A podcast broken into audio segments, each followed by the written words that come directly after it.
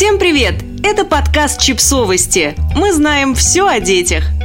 Восемь кодовых фраз, которые пригодятся каждому родителю. Коуч по воспитанию детей Терри Карсон рассказала изданию Today Parent, как родители могут использовать такие волшебные фразы, но отметила, что при этом важно заранее объяснить ребенку их значение. Например, расскажите ему, в чем смысл этой кодовой фразы. «Я обратила внимание на твои слова. Давай поговорим об этом позже». Вот еще несколько кодовых фраз, которые могут пригодиться родителям.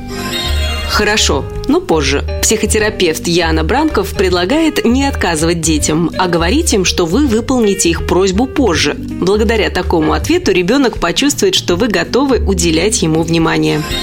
А если я проверю? Блогерша Тара Уилсон задает этот вопрос дочкам, когда они утверждают, что уже убрали в своей комнате, хотя она знает, что это не так. Благодаря этой фразе ей не приходится спорить с дочками и указывать на беспорядок. Они воспринимают слова мамы как напоминание и предупреждение и понимают, что им нужно закончить уборку. Ты знаешь ответ. Если ребенок снова и снова задает один и тот же вопрос, надеясь услышать другой ответ, эта фраза поможет ему понять, что вы точно не передумаете. Как считает Терри Карсон, родители должны быть последовательными и сдерживать слово. Держи себя в руках. Эта фраза пригодится родителям энергичных детей. Если ребенок начнет беситься в общественном месте, не кричите и не ругайте его. Давай поговорим позже. Карсон предлагает использовать эту фразу, когда ребенок задает вопрос, на который вы не готовы ответить сразу. Благодаря кодовой фразе настойчивый ребенок поймет, что вы услышали его вопрос, но вам нужно время, чтобы на него ответить.